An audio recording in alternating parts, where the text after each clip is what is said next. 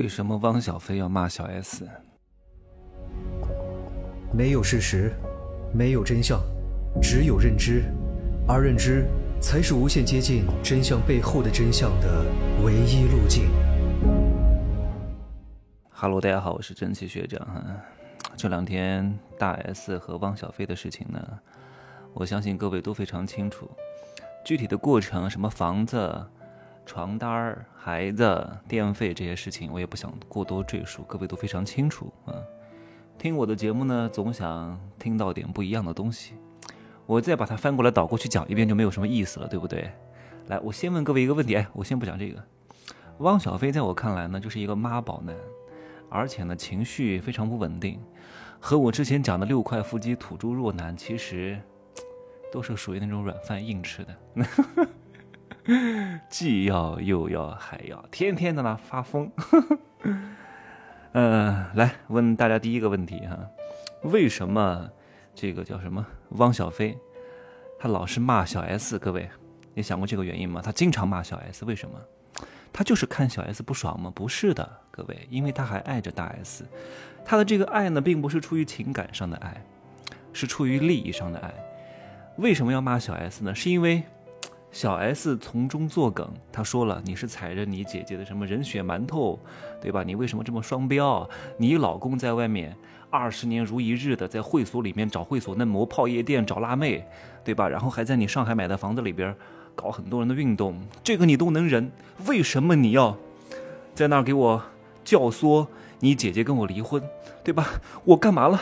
我跟你老公比的话。”我比他们好太多了嘛！你在家啊忍受你老公还吃安眠药，还在外面装人妻啊人模狗样的啊做什么女德的代表？怎么你姐姐和我这档的事儿你就揪着不放呢？非得让你姐姐跟我离婚呢？所以他非常恨呐，恨什么呢？恨他们两个之间没有爱情了吗？什么爱不爱的？没有什么爱不爱情的，各位哈！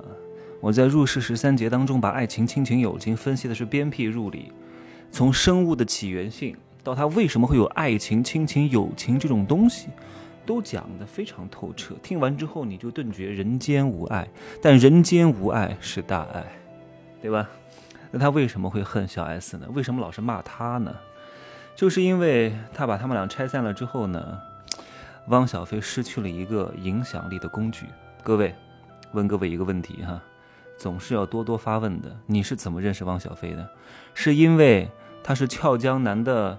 创始人的儿子嘛，各位很多人都不知道俏江南吧？因为那个时候我们经常去吃俏江南，很贵的那时候啊。俏江南虽然知名，但是不至于到人尽皆知的地步。汪小菲再帅再有钱，很多人也不认识他，也不知道他的妈妈叫张兰。那你为什么会认识他？是因为大 S，大 S 至少是国民级的现象，曾经的一线女明星，《流星花园》山菜谁没看过？谁不认识？对吧？都知道他是大 S 的老公，这个影响力值多少钱？当时大 S 嫁给汪小菲的时候呢，他们两个相对来说比较势均力敌。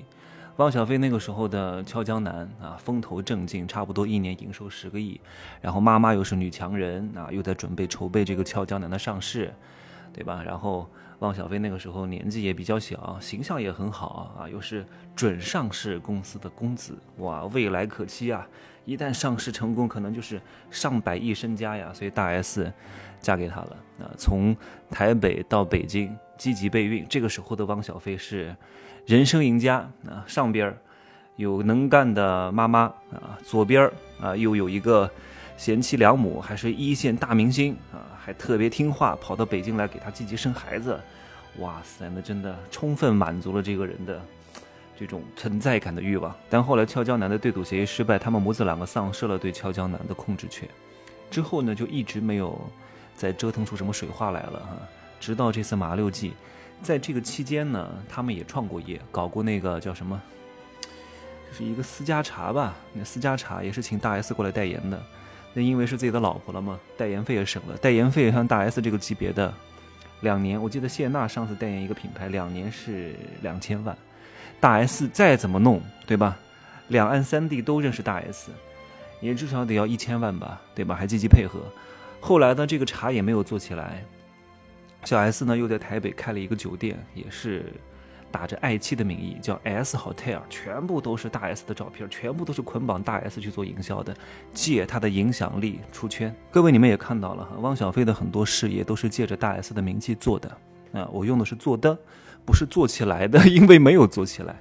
但是如果没有大 S 的参与，没有大 S 的名气的话，我相信做的会更差。包括这次麻六记，如果没有这个事件，我相信很多人都不知道麻六记是干嘛的，因为这个名字起的也一般般吧。我还以为是卖发糕的，卖那个桃仁酥的，完全想不出来是一个卖酸辣粉儿啊、卖川菜的 一个饭店啊，完全想不到。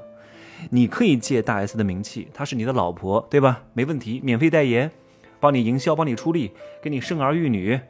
对吧？对这个家庭的贡献不小啊，又贡献名气啊，无形的流量啊，影响力，还要贡献自己的肚子生孩子，对吧？我还记得那个时候，他们在台北开的那个酒店 经营不下去了，遇到了一些困难，然后大 S 好像把他那个豪宅卖掉了，来供这个酒店的现金流的运转，也算是贡献不小，对吧？况且你汪小菲现在也不是顶级豪门，你如果真的像什么唐王郭鹤年。什么赌王，对吧？什么李嘉欣嫁的那个顶豪家族，你可以稍微强势一点，没有问题。但关键是你现在不是啊，你也是在一个爬升的创业阶段呢，能不能赚到钱都另说啊。你还在那吆五喝六的，你还在那牛逼哄哄的啊！我养老婆养孩子出手大方，我是完美男人的形象，你看我多厉害，对老婆有多好，付出了多少努力，还不给对方情绪价值，还要搞婚内出轨。你要知道，大 S 这个人。是非常典型的独立女人的个性啊！之前找的人都是蓝仲龙啊、仔仔这样的弟弟类型的，他是非常想要存在感的，非常需要情绪价值的。因为这种女明星，我下一节再讲啊，我放两期节目，非常渴望这种情绪诉求的，你又给不了他，你又不是特别特别牛逼的顶豪家族，他就觉得失衡了，所以他就要走，他要去走，走了之后找谁呢？找那种男人能够给他情绪价值的，那具俊晔就很合适。哎呀，我虽然没钱，但是呢，我有一颗真心啊！我也没有什么东西送给你。我们的订婚戒指呢，就是我手上纹的那个戒指，然后送给孩子的礼物呢，就是我的旧裤子，啊，改造改造缝的一个包，对吧？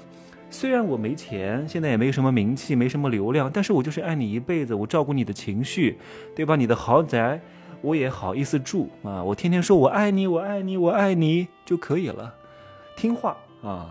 这是这种女人需要的男人，就像我以前讲的，很多女人所谓的独立女性哈，她喜欢找一个那种六块腹肌土著弱男，但是她们非常恨这种男人，因为这种男人呢，有时候拿了钱不办事儿，拿了钱还不给对方提供情绪价值啊，还觉得自己很牛逼，还觉得自己配，还觉得你给他钱是应该的，还觉得要少了还要骑到对方头上来，对吧？你要清楚你是靠谁挣钱，对吧？你想要钱就乖乖听话。别他妈的还在那既要又要还要的，什么都给你占了呀！明明是靠对方吃饭的，还要摆出一家之主的气势，去冒犯真正的一家之主。谁给你钱活的，你不知道吗？就讲这么多吧，就说这么多啊！祝各位女人们，嗯，可以适当的找一找这些弱男，没问题，但是得好好调教这些六块腹肌土著弱男，别他妈让他们什么软饭硬吃，听得我都来气！哼，拜拜。